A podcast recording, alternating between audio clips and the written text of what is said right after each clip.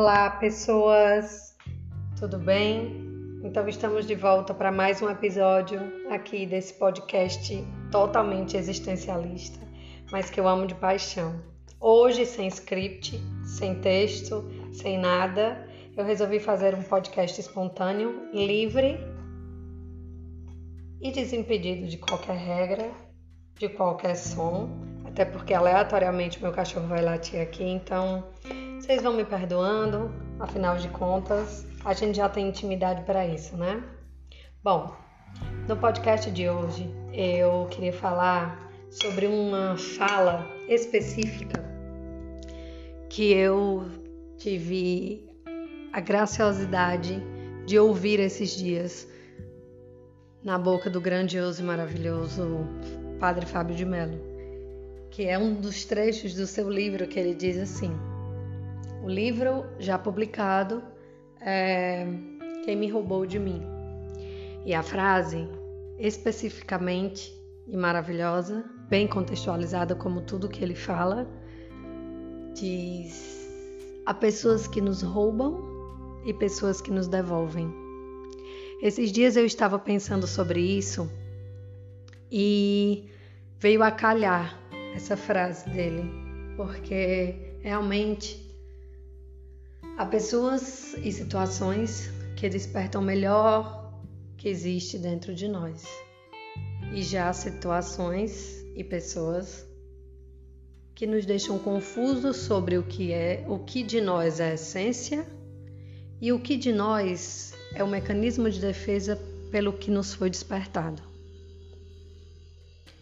Na verdade, a gente nessa pandemia pôde experimentar um pouco do silêncio, do silêncio absoluto. E esse silêncio nos convidou a olhar para dentro, né? E olhando para dentro, a gente pôde perceber que temos monstros absurdamente grandes internos, sejam inseguranças, sejam traumas, sejam crenças, mas temos. E essas essas sequelas, essas coisas que a gente carrega na vida da gente, elas acabam por nos definir. Mas até que ponto o que a gente carrega de informações, de bagagem, né, sobre a gente é realmente de fato quem somos? É realmente de fato o que a gente aprendeu com a situação? E é realmente de fato algo que a gente teve que se tornar para deixar de ser aquilo que a gente conseguiu se tornar para se defender no meio de toda essa bagunça que é se relacionar. Mas falando pelo lado bom, falando das coisas que nos devolvem, aquelas coisas e aquelas pessoas que chegam na vida da gente e acabam por nos reorganizar como uma como sopro de ar puro, como dizia Dr. Shepard em Grey's Anatomy. Mas é, é um sopro de ar puro. Na verdade, há pessoas que vêm para nos mostrar é, de forma inconsciente e não elaborada que existe o lado bom da vida e mais, existe o lado bom da gente. É raro é difícil, é quase inacreditável, mas acontece. E há, ainda há pessoas assim.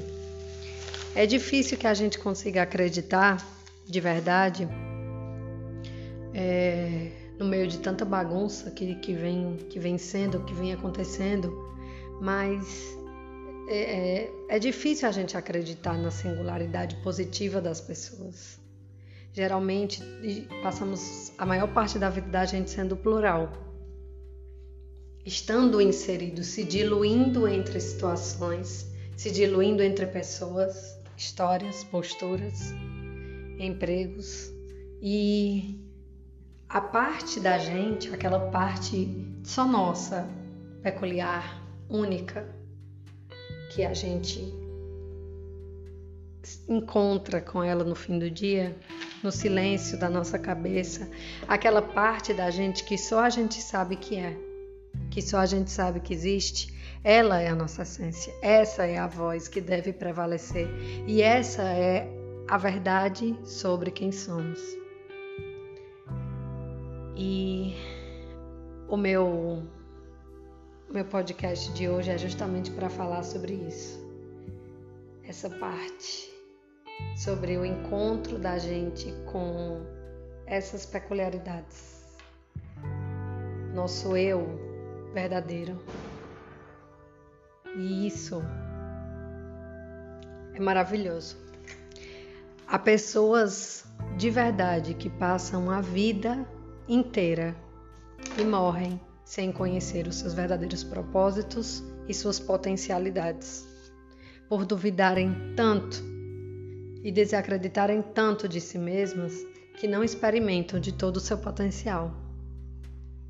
Então, assim, entre as coisas, pessoas que nos roubam e entre as maravilhas postas a gente que acabam nos devolvendo, que a gente possa se encontrar, se perceber, olhar para essa essência, olhar para essas pessoas com gratidão, porque sim, só podem ser um sinal divino, porque Deus não é um santinho, Deus não é uma.